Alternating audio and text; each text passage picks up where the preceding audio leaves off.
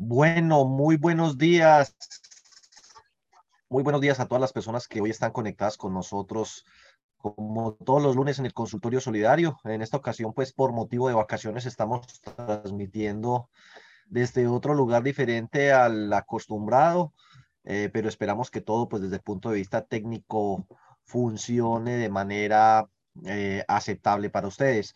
Un saludo pues para todos. Por aquí veo gente que hace algún rato no nos vemos personalmente, pero que nos, nos encontramos y estamos en contacto por estos medios eh, permanentemente. Marolis, eh, a ver, por aquí veo la gente de Cocafec, la cooperativa de caficultores del Quindío, eh, Coviestracol, eh, bueno, Edixon Tenorio, creo que es de una cooperativa por allá de Tuluá, el doctor Héctor Solarteco del Cauca, bienvenido, eh, Hernán Upegui, creo que es del Fondo de Empleados de Johnson, Metrofem, que es el, Fondo de Empleados del Metro eh, de Medellín, gran empresa, orgullo de todos los colombianos. Eh, ¿qué más? A ver, bueno, no, hay muchas personas que se conectan desde diferentes partes del país y me encantaría poderlos saludar a todos, pero el tiempo apremia y pues no me queda más que agradecerles el hecho de que nos estén apoyando, participando en estas eh, jornadas de actualización que espero sean de muchísimo provecho para ustedes. El día de hoy pues voy a procurar hablar de varios temas y no duden en poner sus preguntas en el chat eh, para procurar resolverlas. Eh, si la mayoría de ellos espero el mismo día de hoy. Entonces, espérate, ubico por aquí. Eh, a ver, listo. Hablemos lo primero, las tasas de interés. Oiga, francamente es un tema preocupante ver eh, que no, no, no logramos alcanzar el techo de la inflación. La inflación de los últimos 12 meses es 10.21. Inflaciones de ese nivel no se veían desde finales del siglo pasado cuando tuvimos la crisis del UPAC, o sea que estamos verdaderamente en una situación muy complicada. Esas altísimas tasas de interés de en ese entonces generaron una crisis a nivel hipotecario grave que tuvo perversos efectos en la economía. La segunda peor crisis económica que hemos tenido ha sido justamente esta, eh, la de la pandemia. Eh, pero no veíamos una contracción del Producto Interno Bruto igual a la que vimos en ese entonces. Y al igual que en ese entonces, eh, la crisis se desató, entre otras, por un incremento de las tasas de interés que llevó a la quiebra del UPAC. ¿A dónde voy con esto? Veo con preocupación, y creo que eso lo han mencionado algunos otros, eh, riesgos también por ese lado. Recuerden que hay muchos créditos que están atados a la UR y la UR está atada a la inflación. Así que aquellos que tienen en este momento créditos de vivienda en, un, e, en más unos puntos, UR más cinco puntos, UR más seis puntos, UR más siete puntos, están pagando unas tasas de interés hoy francamente altas, exorbitantes. Estamos hablando de créditos de vivienda que pueden estar, no sé, al 18%, al coger la inflación y sumarle los 6, 7 puntos de spread adicional que se le agrega. Esas personas, pues es importante que sepan que pueden por una sola vez durante toda la vida del crédito cambiarse de VR a pesos, solo que en este momento al pasarse a pesos, pues también van a encontrarse unas tasas de vivienda que superan en muchos casos el 1%. Es decir, que hay riesgo de que la los créditos de vivienda se deterioren, especialmente en el sistema financiero, por cuenta de las tasas de interés tan altas. Por supuesto, y la inflación, pues, que, que está atado al tema de la UR, por supuesto que pues eso va a tener otras consecuencias negativas para la economía. Eh, con unas tasas de interés de vivienda tan altas, pues muchas personas van a posponer su decisión de invertir en vivienda. Es posible que se haga más lenta la venta de inventarios, que algunos proyectos de vivienda no se vendan tan bien y tan rápido, que algunos otros se pospongan y todo eso empieza a enfriar la economía y el empleo. Entonces, por supuesto que existen riesgos para la economía cuando una de sus locomotoras, que es la vivienda, empieza a pasar aceite y a tener problemas para mantener el ritmo. Derivado de cuenta de una inflación que está pues salida de madre, 10.21 en los últimos 12 meses, a julio ya tenemos 7.96 y todavía faltan 5 meses del año, motivo por el cual el Banco de la República modificó su previsión de tasa al 9.7, tasa no, de inflación para este año 9.7. El año entrante podría estar entre 4, 5 y 5. Ahora, eh, la última incremento, los últimos dos incrementos han sido de punto y medio. El Banco de la República pasó de 6 al 9 en solo dos meses. Es posible que ya alrededor del 10 esperemos que empiece a detenerse. Hasta allí llegó el último aumento que fue por allá por los lados del año 2008 cuando la crisis financiera mundial. Y en nuestra última crisis inflacionaria llegó hasta niveles del 8, hoy estamos ya en niveles del 9, o sea que pues la cosa está bastante preocupante, motivo por el cual la DTF, ya ustedes observan que es la tasa de corto plazo, niveles del 10%, que no se veían desde esta época, desde la crisis financiera internacional, pero la tasa de largo plazo, que es una de las que pues me llama mucho la atención y me preocupa, esas tasas sí no las veíamos en estos niveles del 14% desde hace eh, principios de siglo, para ponerlo así más dramático. Y es increíble, y esta es información oficial tomada de la página de la Superintendencia eh, Financiera. Cuando ustedes quieran, escriben tasas pasivas superfinanciera tasas pasivas en Google. Entonces van allá y si los lleva a una cosa que no es tasas pasivas, donde dice tasas de interés, pero uno escribe tasas pasivas superfinanciera y él lo lleva en un enlace, ahí están las tasas de los CDTs, ahí las pueden consultar. Estas son las del 2 de agosto, o sea que ese día la vivienda estuvo captando a más de un año al 15%.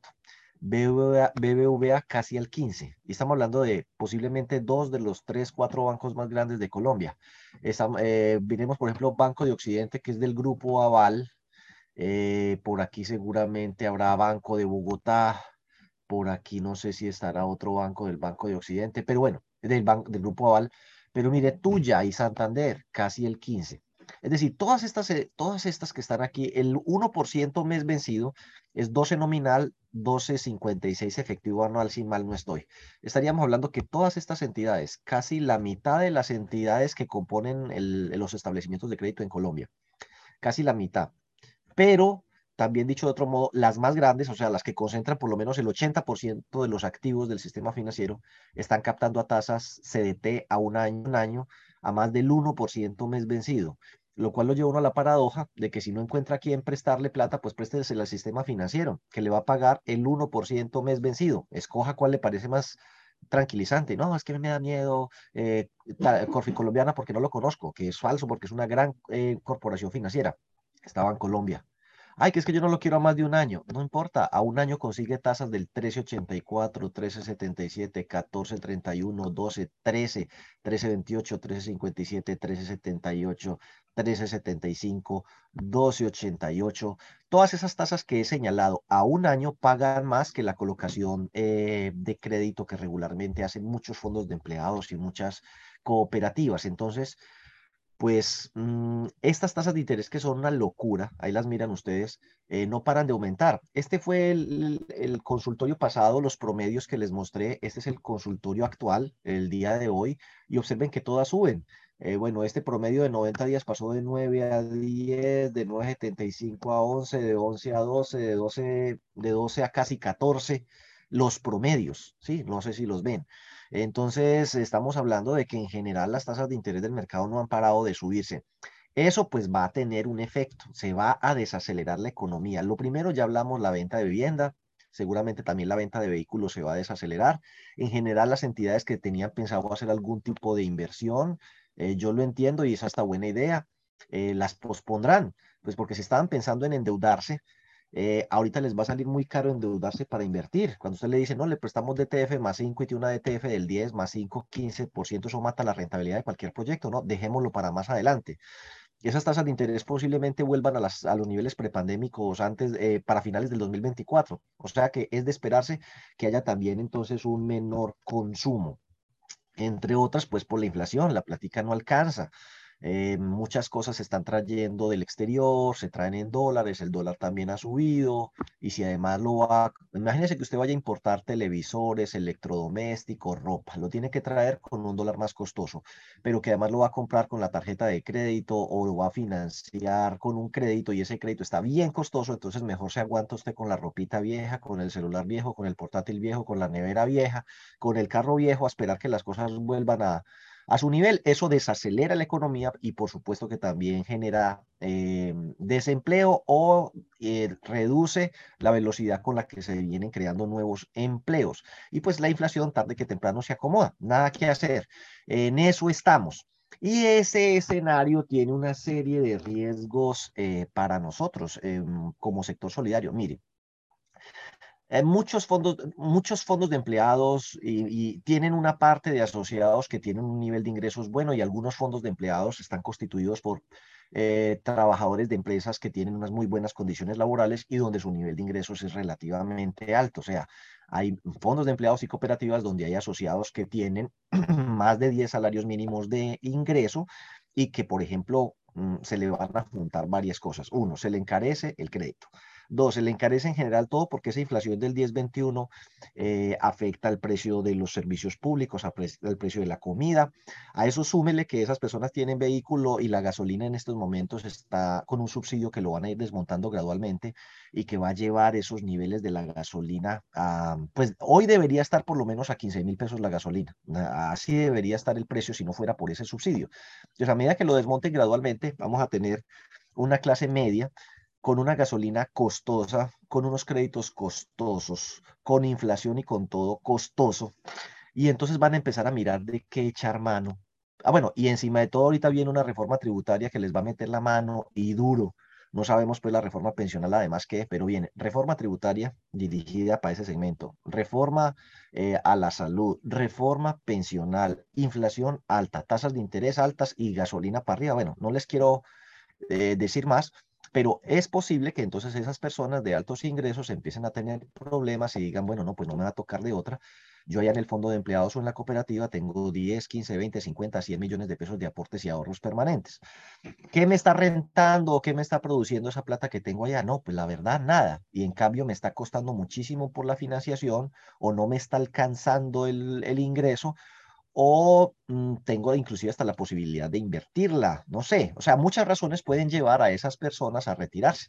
Eh, porque pues podrían cruzar esos aportes y esos ahorros y que desaparezcan algunas deudas, o podrían tomar esos aportes y esos ahorros y pagar deudas en otro lado, o podrían tomar esos aportes y esos ahorros e invertirlos a esa tasa de rentabilidad del 15 o del 10, bueno, uno de los peligros que yo observo en el panorama actual es que las personas que componen el sector solidario de ingresos altos, es decir, de más de 10 salarios mínimos, van a tener razones por las cuales podrían empezar a considerar retirarse de la cooperativa fondo de empleados para afrontar un panorama eh, pues difícil que se avecina en los próximos años y eso pues también afectaría entre otras la demanda de crédito.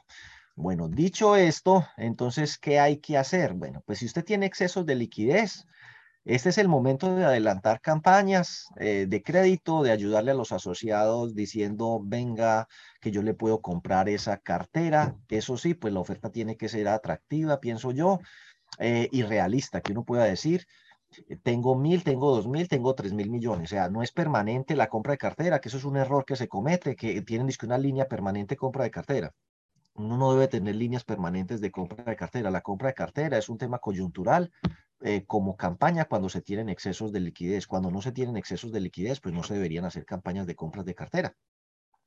Entonces no puede decir, tengo 3 mil millones de pesos, eh, por decir algo, y hasta el 31 de octubre voy a salir con esta campaña dirigida a personas que tengan un buen perfil crediticio, que tienen buen reporte en la central de riesgos, que tienen contrato a término indefinido, cierta antigüedad, cierto monto de aportes y ahorros, que casi no usan el crédito conmigo y un poco para incentivar que no se me vayan y que el desespero no los obligue a mirar para acá para retirarse, sino más bien para hacer uso del crédito. Oiga, yo más o menos el valor de su liquidación de prestaciones, más los aportes y los ahorros, y una vez su salario o un salario mínimo, le podría prestar cinco deudor y le hago el estudio y antes de que él me llame a decir que se va a retirar o que necesita un crédito, yo lo llamo de una vez y le digo, mire, analizado el tema, le puedo ofrecer hasta 50 millones de pesos para compra de cartera, cinco deudor, eh, si usted me dice que sí, mañana le hago el desembolso, tiene que firmar los papeles y ya, porque eso ya lo estudió el comité de crédito, ya se hizo la consulta a la central de riesgos, es un crédito que ya está preaprobado, solo falta el tema de documentación y sale eh, sin codeudor. El tema de las garantías, pues ahorita con el tema del codeudor, eh, se hace muy complejo y por eso es que hay tantas entidades que están mirando otras alternativas. La más frecuente, el tema del afianzamiento, que ha funcionado bastante bien.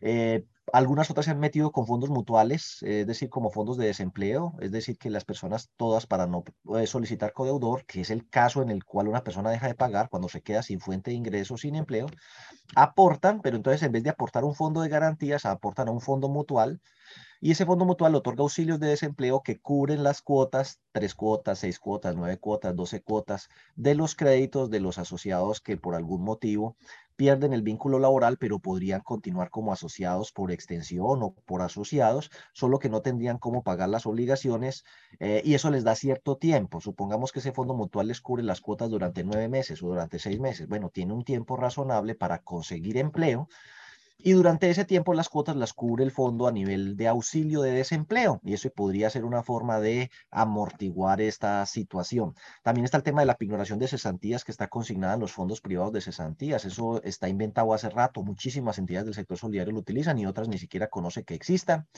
Eh, bueno, ahí hay otra idea. Para los que no hacen crédito y tienen muchos aportes, podría ser uno tentarlos y decirles, oiga, ¿por qué no les hago un crédito a un año? Donde solo me va a pagar los intereses, al vencimiento me paga el capital, obviamente si no tiene con qué, pues se lo novo una vez más, así que al segundo año si no tiene con qué, pues ahí ya lo, lo vuelvo a novar, pero ya con cuota mensual. Eso significa que si una persona tiene 20 millones de aportes y ahorro permanente donde aplica, y le presto al 1%, pagaría solo 200 mil pesos mensuales durante esos dos años y podría ser que la plata, en vez de tenerla guardada en el banco al 13 o al 14, se la entregue a los asociados al mismo 13 eh, pero al menos la plata la está usando él para pagar en otro lado eh, algunas otras deudas y no tiene un gran servicio de la deuda, sino que por lo menos en los próximos dos años solo va a pagar el valor de los intereses. Y ya pasados estos dos años, pues ya la cosa se reactivará de un modo eh, distinto. Eh, también si, digamos, tiene liquidez, ofrezcan a los asociados que tienen altos volúmenes de endeudamiento como con usted la posibilidad de, de renovar, de refinanciar lo que actualmente tiene. Mire, usted actualmente me debe 100 millones en varios créditos. Si quiere, se los junto en uno solo y se lo difiero a largo plazo eh, a esta tasa y queda pagando una cuota que es la mitad de lo que actualmente está pagando y eso podría ayudarle, aliviarle Casi que nos toca a nosotros buscarle la solución, porque en medio de la desesperación los asociados podrían empezar a hacerla más fácil, que es a retirarse. Ahora, si ustedes tienen obligaciones financieras y tienen excesos de liquidez, pues páguelas porque están saliendo carísimos. Si está pensando en meterse obligaciones financieras y lo puede evitar, mejor hágalo porque las obligaciones financieras están carísimas. Pues imagínense, le van a decir, le prestamos DTF más 5, por alguien dice que el COP Central le está ofreciendo DTF más 7, una locura. 9 eh, más 7 le da 16. ¿A qué tasa tiene usted que prestar para que eso le deje algo? Y si tiene excesos de liquidez y es un gran comprador, como puede ser el caso de algunas cooperativas que comercializan bienes, pues podría tratar de negociar descuentos por pronto pago con proveedores para que eh, se beneficien mutuamente. Usted pone a trabajar la liquidez ganándose el 2% sobre el valor del pago y el proveedor pues en vez de tenerle que pedir plata prestada al banco que le sale tan caro, más bien le concede el descuento a usted y usted le paga casi que de contado. Bueno, eso es para los que tienen excesos de liquidez. Para los que les está faltando es plata, pues toca mermarle al acelere con las tasas de interés de los créditos, o sea, toca subirle a las tasas, es lo que quiero decir, porque tasas bajas estimulan más el crédito. Entonces, subir las tasas de interés de los créditos y obviamente también subir las tasas de interés de los ahorros, los que manejan ahorros, porque si no, la fuga de depósitos va a continuar. Eh, el asociado, yo por ahí no sé si lo escribo o lo digo más adelante, pero digámoslo una vez, el asociado no es sin ánimo de lucro. Seamos pragmáticos, el asociado es sinónimo de lucro. Él está buscando qué es lo que más le conviene. Entonces, obviamente, pues si aquí están prestando bien barato, se viene para acá, lo cual aumenta la demanda de crédito y disminuye la liquidez. Y si están pagando bien poquito por los ahorros y ve que por fuera están pagando mucho más y tiene bastante plata aquí, pues se la lleva para otro lado. Entonces, ambas cosas atentan contra la liquidez. Entonces, es mejor nivelar las tasas en ese caso em, a como están en el mercado, tanto la de crédito como la de ahorro, para que el crédito no se le desborde y los ahorros no se le retiren. El recorte los plazos, eh, pues para mejorar la rotación de la cartera, las líneas que le comen mucha liquidez y que concentran mucha cartera en pocas operaciones, tal vez debería suspenderlas temporalmente, como son vivienda, vehículo, compras de cartera posponga inversiones de capital que piense hacer en bienes inmuebles o eso, si puede, pospóngalos. Los retornos deberían ser más capitalizables, más que dar bonos, regalos y auxilios que le sacan la liquidez. Mire, en este momento puede haber entidades que tienen en los fondos 600 millones de pesos y miran para el banco y no hay un peso. Y aún así tienen el compromiso de entregar disque un bono en diciembre de 500 millones. Sería pues muy eh, contraevidente tener que endeudarse en 500 millones de pesos para poder ejecutar los fondos sociales. O sea, hay fondos sociales en este momento que no están representados en liquidez. Entonces, los retornos podría ser que en momentos de liquidez estrecha sean mejor capitalizables. Oiga, vamos a dar un bono, pero capitalizable en el ahorro permanente, capitalizable en el aporte o le vamos a constituir un ahorro que usted va a poder retirar en diciembre o en, o en seis meses. Entonces, le entregamos cosas, sí, que diga el asociado, me dieron algo de 500 mil pesos. Estoy hablando cualquier cifra, 100 mil pesos, pero es un ahorro que puedo retirar en junio, que es un ahorro que puedo retirar en no sé qué, para la época de escolar, para la época, no sé, de Navidad, que se van a necesitar seguramente esas pláticas pero pospongo la erogación del efectivo sin dejar de otorgar el beneficio, pero pospongo la salida de los recursos al menos seis meses más mientras la cosa se normaliza un poquito. Es decir, hay que ganar tiempo. Si tiene activos innecesarios, improductivos, suntuarios, eh, no sé, a veces uno tiene bienes inmuebles que no está necesitando, salga de ellos. Incremente el capital institucional es una estrategia de largo plazo, eso sí tardará mucho tiempo. Eh, por ahorita, pues es solo mencionarlo y ojalá ustedes lleguen a establecer beneficios eh, que tengan más que ver con el uso de los servicios, con el monto de los aportes ahorros y con la antigüedad. Porque pues si da lo mismo llevar un año que llevar 10 años, da lo mismo tener 500 mil pesos de aportes que tener 20 millones. Y da lo mismo tener un crédito de 100 millones que no tener nada. A fin de año a los dos nos dan 100 mil pesos, pues entonces el asociado podría llegar y hacerla más fácil. Me retiro, me llevo mis aportes y mis ahorros, le vendo la cartera a otra entidad, después vuelvo y me asocio con el monto mínimo, ahí como por figurar que igual me van a dar los mismos 100 mil pesos, eso podría no contribuir a generar estímulos positivos que retengan esos aportes y ahorros dentro de la entidad. Si los resultados no son los esperados, que eso le puede estar pasando a muchas entidades también, lo que ustedes habían presupuestado no se les va a dar, yo creería que hay que hacer un alto en el camino, tomar la foto a julio, cómo cerraron y proyectar los cinco meses que restan del año de manera realista, eh, partiendo de los saldos iniciales a julio, proyectar los otros cinco meses para que usted tome decisiones basadas en cifras y que desde ya empiece a proyectar lo que podría llegar a ser un año 2023 para que oportunamente toma las decisiones que tenga que tomar posiblemente sea inevitable que usted tenga que incrementar sus tasas de interés. Esas tasas de interés no van a bajar tan ligero, van a ir bajando gradualmente a partir del segundo semestre del 2023 y se van a tomar hasta el 2024. Aproveche los excesos, las, las tasas de interés que hay en el mercado para que le saque más provecho a esa liquidez. Yo veo entidades con liquidez que guardadas en cuentas corrientes y cuentas de ahorro, por Dios. Eh, ya dije lo de los activos, recorte todos los gastos, menos lo que sea capacitación y asesoría, porque ahorita es cuando se necesita. Ahí estoy pues legislando en causa propia, pero en lo que le pueda recortar, asambleas, comités, reuniones, y los puede volver virtuales, cada uno con su almuercito y su refrigerio en su casa, sin transporte, sin nada, o sea, hay que apretarse el cinturón. Eh, gastos de viaje, ¿no? Reuniones virtuales, pero pues ahorita está como complicado el tema. Bueno, estoy al que esté teniendo resultados que no son los que esperaba, ¿sí? Eh, al que le esté yendo bien, pues hágale. Eh, pagos a directivos y comités. Mire, pues a veces el asunto es que uno, al primero que le recortas al asociado, y yo digo, si nosotros estamos al frente de la organización, somos los miembros del consejo, de la junta directiva, del comité de control social y tal, ¿por qué no nos recortamos primero a nosotros? En un acto de solidaridad con la entidad que dirigimos este año no vamos a cobrar la tarifa que veníamos cobrando por asistir a cada reunión, no la vamos a cobrar o vamos a cobrar solo la mitad o vamos a racionalizar ese gasto. Eh, pues un, administrador responsable haría eso. Eh, si hay fiestas, bonos, paseos, regalos y puede suspenderlos, posponerlos o cambiarlos por otra cosa, mejor hágalo. Y todo lo que sea recorte de gastos, mire, eh, muévase a lo digital, cero papel, pagarés desmaterializados, eh, trámites digitalizados. Eso hay una inversión inicial importante, pero en el tiempo los gastos de papelería, de archivo, los riesgos operativos por destrucción de documentos o alteración o eso se reducen enormemente. Racionalice la inversión social, lo que le acabo de decir. Eh, sea realista respecto a lo que usted puede y no puede hacer y prefiera aquellos auxilios que tienen relación con la antigüedad, el monto de los aportes o el uso de los servicios que estimulen la permanencia y la capitalización de la entidad. Tenga presente esto, cosa que a veces la gente no hace cuentas financieramente. No revalorizar aportes es destruir la liquidez de la entidad. ¿Por qué? Usted tenía 10 mil millones de pesos de patrimonio o de aportes el año pasado. No, es que a nosotros no nos gusta revalorizar. Sí, porque a nosotros nos gusta más lo social. Listo ya tiene mil millones menos de aportes. ¿Cómo que no tengo mil millones menos de aportes? Claro, 10 mil millones de pesos el año pasado alcanzaban para una cosa. Hoy con una inflación del 10%, 10 mil millones de pesos valen un 10% menos, valen 9 mil millones de pesos. O sea que en la práctica las entidades que no revalorizan aportes destruyen la liquidez, cada vez tienen menos plata, el valor de su patrimonio cada vez sirve para menos y por eso a largo plazo empiezan a tener mayores problemas de liquidez. Y adicionalmente a eso, pues con la inflación del 2021 que fue el 5,61, 5,62, no me acuerdo, proyectada para este año está en el 9,7, para el 2023 va a ser entre el 4, 5 y 5, por ahí va a estar. Son tres años de una inflación que acumulada es el 20%, o sea, es una 20% de desvalorización en tres años. A esa gente que tiene muchos aportes y ahorros podría empezar a pesarle esas cuentas y decir, no, yo no estoy haciendo nada con la plata y me la voy a llevar.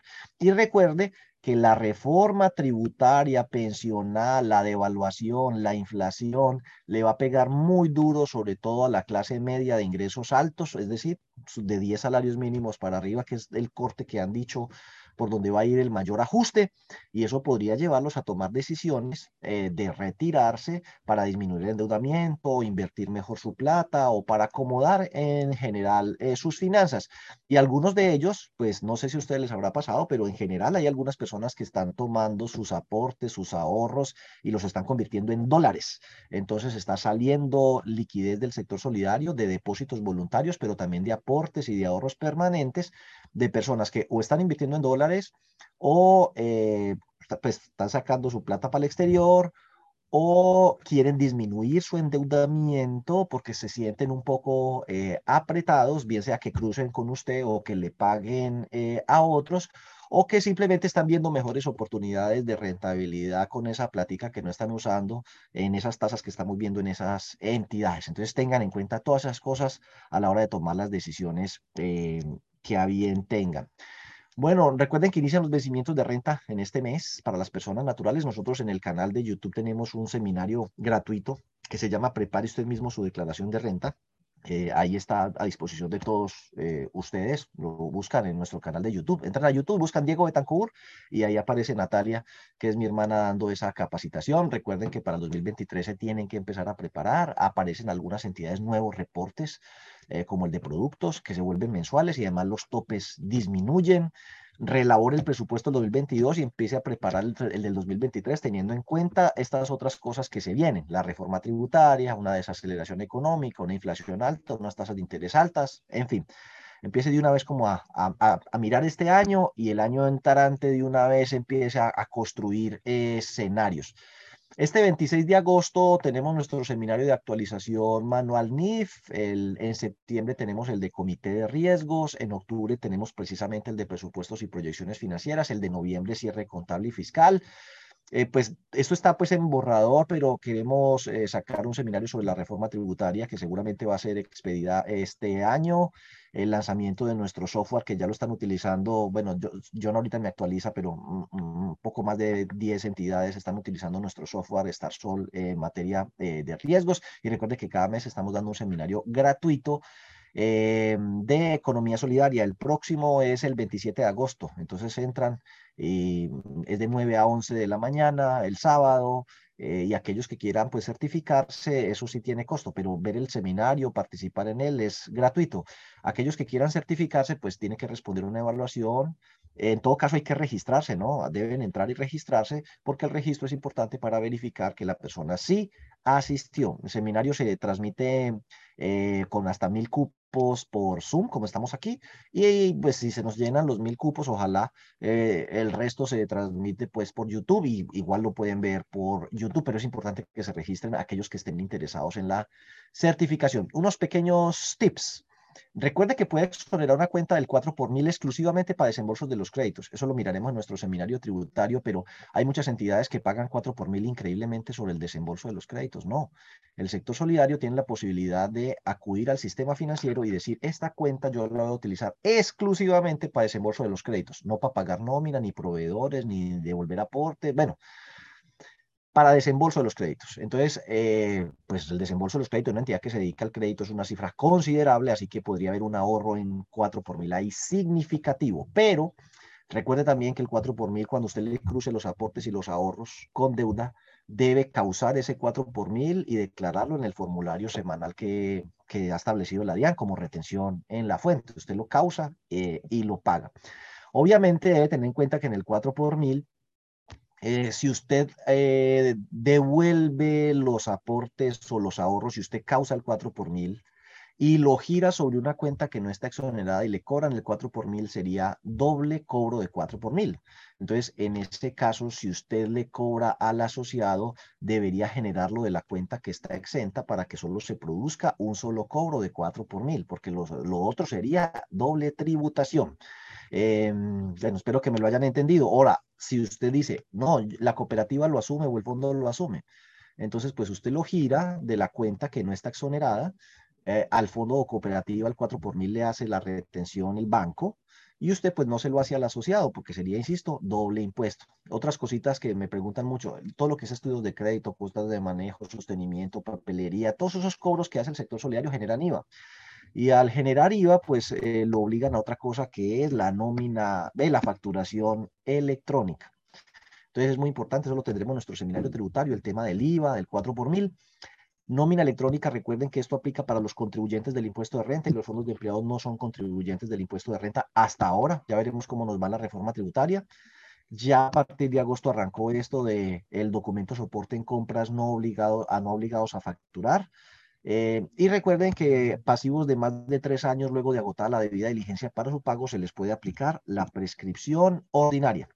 Recuerden también que hay un proyecto de circular, usted vaya donde dice super solidaria, normativa, comentarios, proyectos de circular, ve la última circular y ahí está el cronograma, el nuevo cronograma de SAR que corrió un año eh, los plazos para las que no son cooperativas de ahorro y crédito. Para las cooperativas de ahorro y crédito, ahí sí siguió igualito, pero para las que no son cooperativas de ahorro y crédito y tienen más de 50 mil millones de activos, por ejemplo, el Fondo de Empleados de Olímpica, entonces durante el año 2023 va a ser a, a modo pedagógico.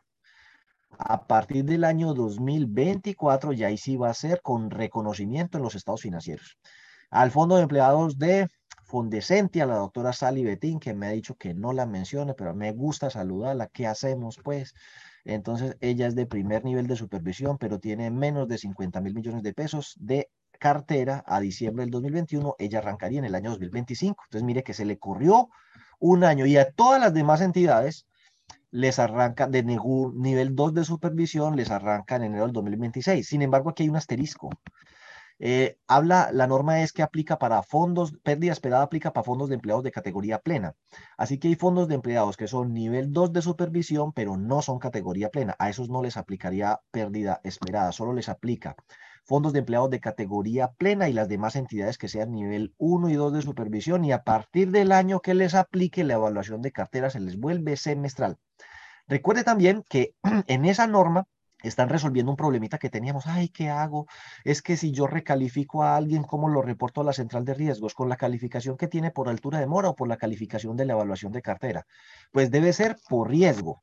Pero la Supersolidaria lo resolvió del siguiente modo. Cuando usted reporte la calificación por riesgo, debe aplicar la homologación. Y aquí en esta norma entonces hay una homologación donde dice cartera en B por riesgo, que esté entre 0 y 30 días por mora, se homologa con A. Entonces ahí está resuelto pues el problema, revísenlo allí que lo quería mencionar.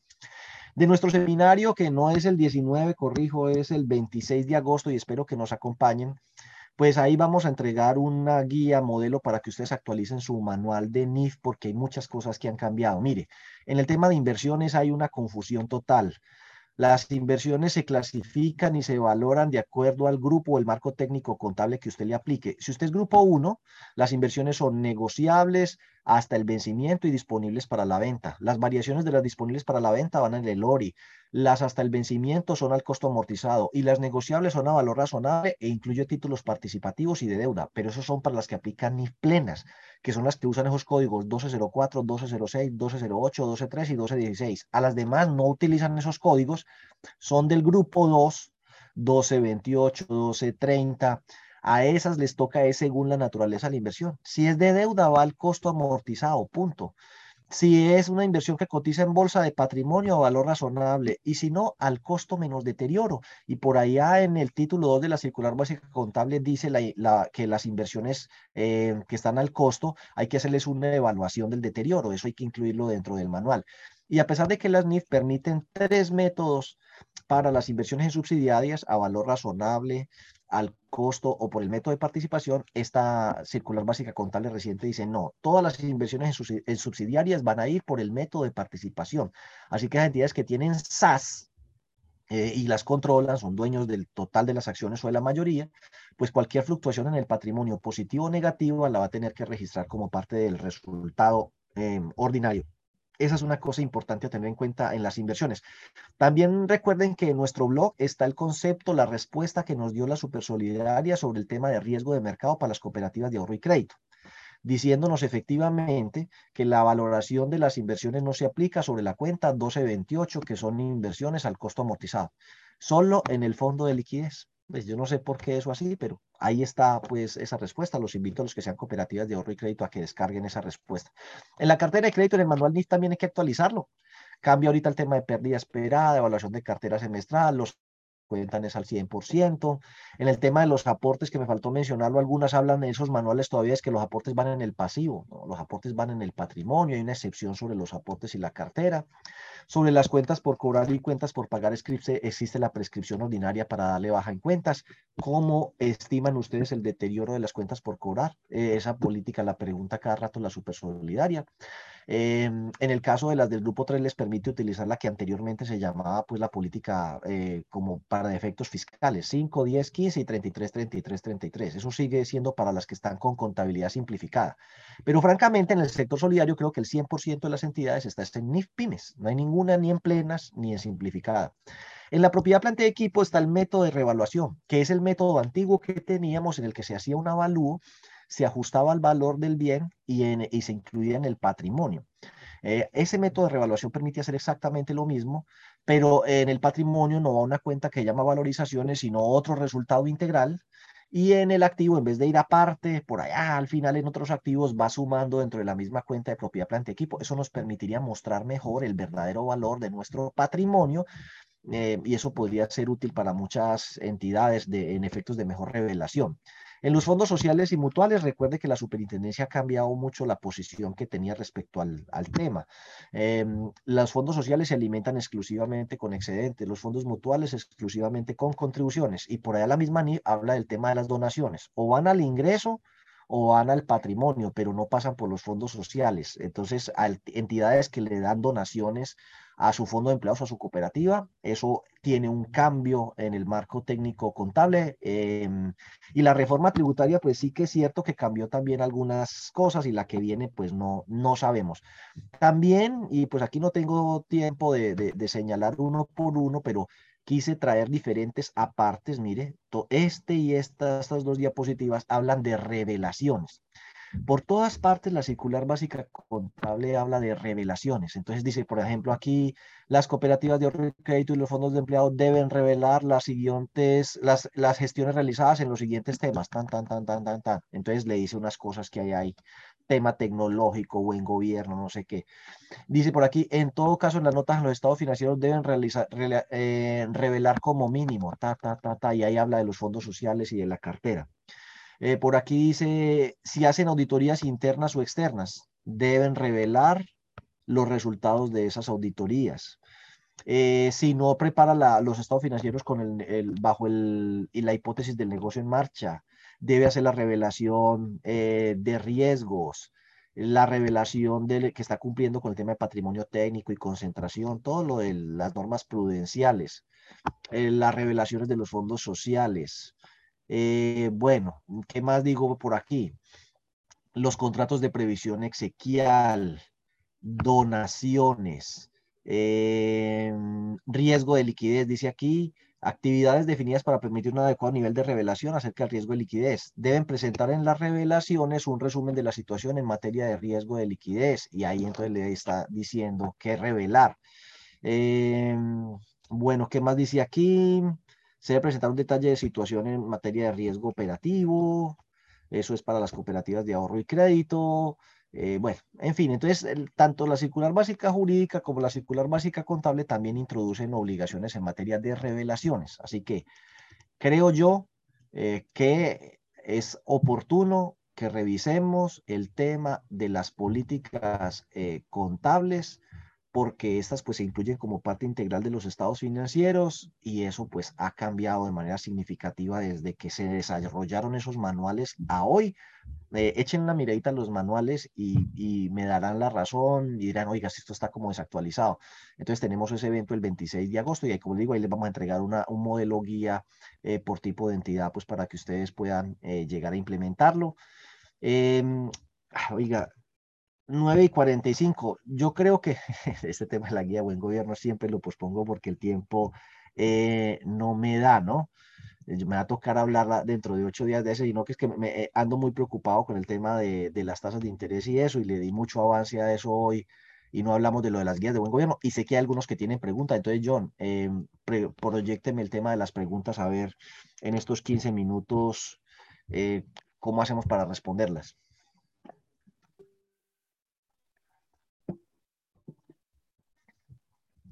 En el formulario de actualización de datos se puede incluir la autorización para consulta y reporte a las centrales de riesgo. Sí, pero inclusive mm, recuerden que en el formulario de admisión, en el formulario de admisión eh, está, si ustedes eh, miran el de SARLAF, el formulario de SARLAF, dice que su formulario de vinculación de asociados como mínimo debe contener la información que está en ese formulario, creo que es el anexo 5. Eh, en ese anexo hay un párrafo, dice, donde autoriza la consulta y reporte a las centrales de riesgo. Entonces es desde el mismo momento en que el asociado ingresa que se autoriza la consulta y reporte a las centrales de riesgo y eso no tiene vencimiento.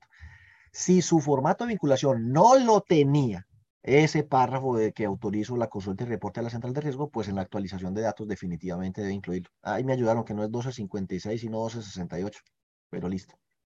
Dale,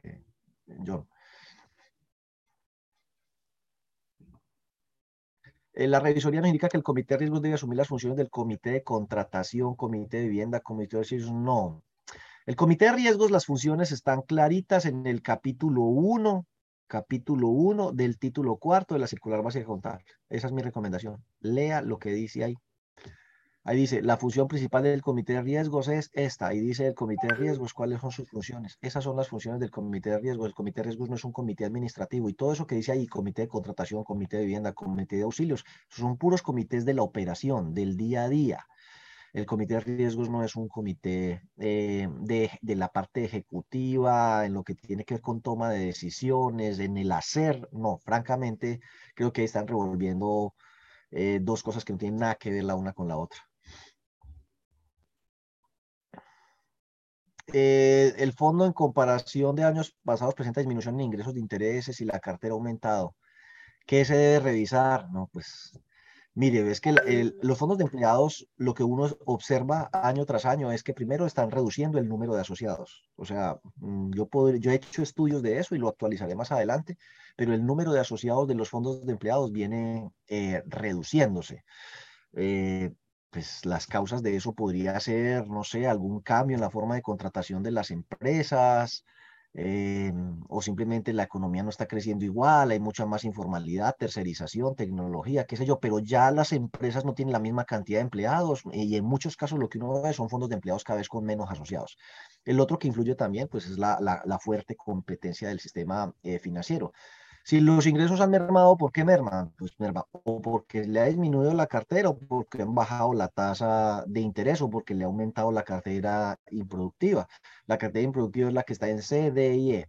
¿Y por qué les ha aumentado el riesgo de crédito? Pues eso es parte de lo que tiene que mirar el comité de riesgos y la administración eh, que puede explicar que eh, tengan una mayor morosidad de cartera.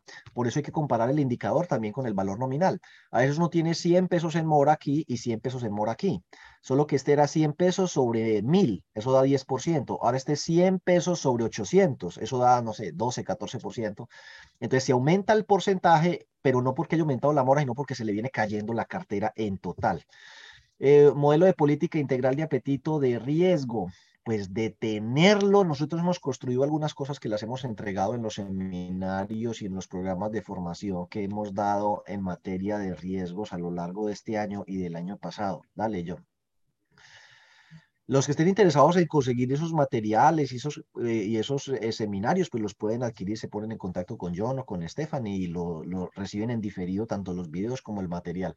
Los fondos eh, de empleados deben reportar información en RUB, Registro Único de Beneficiarios Finales. Lo que entiendo es que la DIAN está actualizando de manera automática y de oficio esa nueva responsabilidad para los fondos eh, de empleados y que es una nueva eh, obligación que les surge tributariamente. Eso esperamos incluirlo en nuestro seminario de cierre fiscal y en el, y en el de reforma tributaria posiblemente se mencione. Pero sí, entiendo que los fondos de empleo, la DIAN de oficio les está incluyendo esa nueva obligación y que van a tener que empezar a hacer ese reporte también. Eh, los fondos de tercer nivel que aplica en el SARC, pues, pues, casi que, ¿qué diría yo? Ustedes tienen que hacer la evaluación de cartera anual y tienen que aplicar todo, digamos, todo, todo, todo, todo, todo. Es que SARC es sistema de administración de riesgo de crédito. ¿Y ustedes qué hacen? Crédito, aplican crédito. ¿Qué no tienen que aplicar? Pérdida esperada. Eh, aplican simplemente la provisión de acuerdo con el anexo 1, que es por altura de mora, pero pues SARC que la gente dice SAR como si fuera algo nuevo. SAR es lo que hemos hecho toda la vida. La primera norma fue la resolución 1507 desde el 2001. Y de ahí para adelante lo que han habido son reformas y reformas. ¿Qué es nuevo? Que le llamen ahorita SARC, Sistema de Administración de Riesgo de Crédito. Eso es lo que es nuevo. Pero yo le diría a eso, leas el capítulo 2 del título cuarto de la circular básica contable.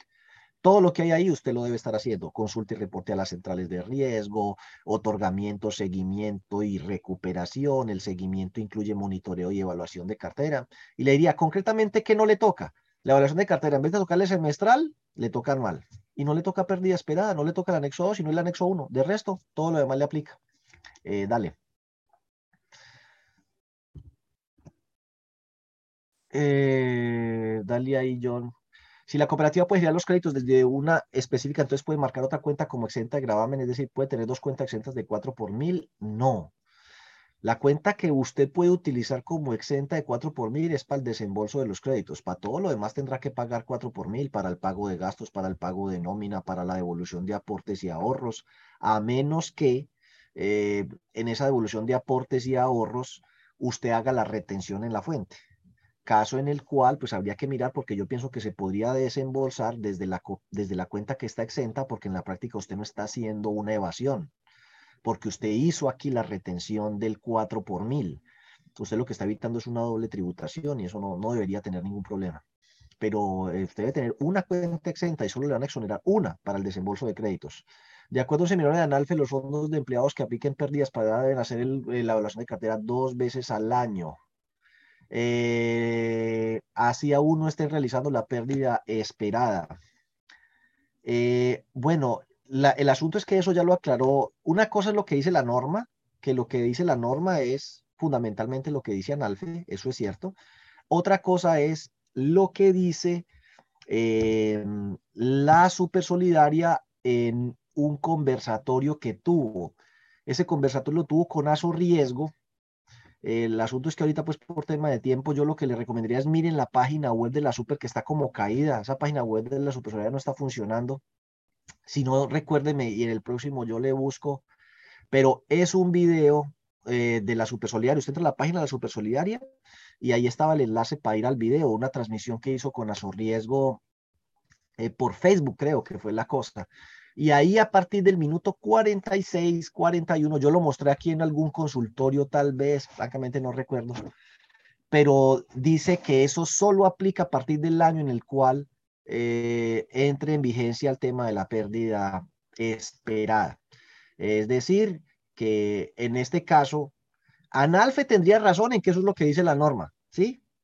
Pero le hicieron la consulta a la Supersolidaria y la Supersolidaria en un video en una reunión oficial con funcionarios oficiales, en un evento oficial institucional promovido por ellos, dijeron que no, que solo aplica a partir del año en el cual entre en vigencia la pérdida esperada. O sea que como en el caso suyo arranca en el 2026, a partir del año 2026 sería semestral. Si me acuerda para una próxima, de pronto con más tiempito, eh, le busco el video. Es que hoy estoy en un sitio donde el internet es regularcito y además estoy seguro que la página de internet de la Super está caída, bueno, pues por lo menos hasta ahorita que intenté entrar, entonces es votar corriente, ahorita no vamos a encontrar ese, ese video. Dale, John. La homologación aplica desde la evaluación de cartera, sí, desde ya, pues eso diríamos que es una consulta que se le hizo a la Super Solidaria. Así que aplíquelo con confianza, esa es la posición, homologue. La super lo que está reglamentando o, aclarando una cosa que ameritaba aclaración, entonces no, haga la homologación ya. ¿Las cooperativas de crédito deben afectar esta financiero a partir de julio? Sí, con el tema de la pérdida esperada, ya deben estar afectados. La individual, ¿no? Recuerden que la general se mantiene. ¿Dónde se especifica que los fondos solo se alimentan con excedentes? Eh, pues, a ver, te digo, esa es otra pregunta para que la resolvamos bien. está en, eh, obviamente, el capítulo de los fondos sociales de la circular básica contable y dentro de los conversatorios que tuvo Analfe con la Super Solidaria, allí estaba la persona pues que trabajó con el tema de los fondos sociales con el tema pues, de la circular básica contable, esta pregunta específicamente se, se le hicieron 20.852 veces y esa fue la respuesta que siempre dio, que todas las demás cosas se alimentan exclusivamente, bueno, que un fondo social se alimenta con excedentes, que un fondo mutual con contribuciones y todo lo demás de acuerdo a los marcos técnicos contables. Si es ingreso, es ingreso. Entonces va a ir al ingreso, lo cual le va a abrir un espacio para que usted haga un mayor gasto, pero sin necesidad de ponerse a darle vueltas por allá de que devoluciones, contribuciones. Y mire, verá que haciendo un acto como de autorreflexión, son prácticas que si bien es cierto, han sido chéveres y buenas, cómodas para nosotros, son una desviación de lo que es la contabilidad y sus principios básicos elementales. Uno empieza, no, que es que el proveedor me devolvió plata, no, llévelo al fondo. En cualquier otra empresa, es un contador le sonaría rarísimo. ¿Cómo así? Si a mí un proveedor me devuelve plata o me da plata, pues eso es un ingreso, vale estado de resultados. Em, y por ende, no, pues que yo voy a, a, dar unos bonitos. Pues eso es un gasto. Entonces, si a usted, claro, o le devuelve 80 millones de pesos del convenio, pues eso es un ingreso y eso aumentará su excedente en 80 millones de pesos y por ende le dará espacio para gastar esos 80 millones en una fiesta de fin de año. Pero tanto la devolución de Claro como la fiesta van a ir por el estado de resultados y no por los fondos sociales que no fueron creados para eso. Los fondos sociales se alimentan solo con excedentes y los fondos mutuales exclusivamente con contribuciones. Entonces, esa es una pregunta como para profundizarla, para que queden más tranquilos, pero yo creo que yo he hecho hasta videos sobre eso. Es que en el canal de, YouTube mío tengo tantas cosas, pero ese tema de los fondos sociales yo lo he abordado con bastante profundidad en alguno de esos eh, videos, en otros consultorios, eh, pero eso está tanto en la circular como eh, en las respuestas que dio la Supersolidaria. Sin embargo, más allá del abogado, porque pues el abogado tiene un criterio, yo tengo el otro, NAFE tiene otro, y donde hay tres contadores, donde hay dos contadores, hay tres opiniones, la del uno, la del otro y la de los dos. Entonces, háganle la consulta a la super solidaria. Mm, bueno haría cualquiera, yo les he preguntado tantas cosas que ya los tengo cansados, pero háganle la consulta y eso es lo que le van a contestar.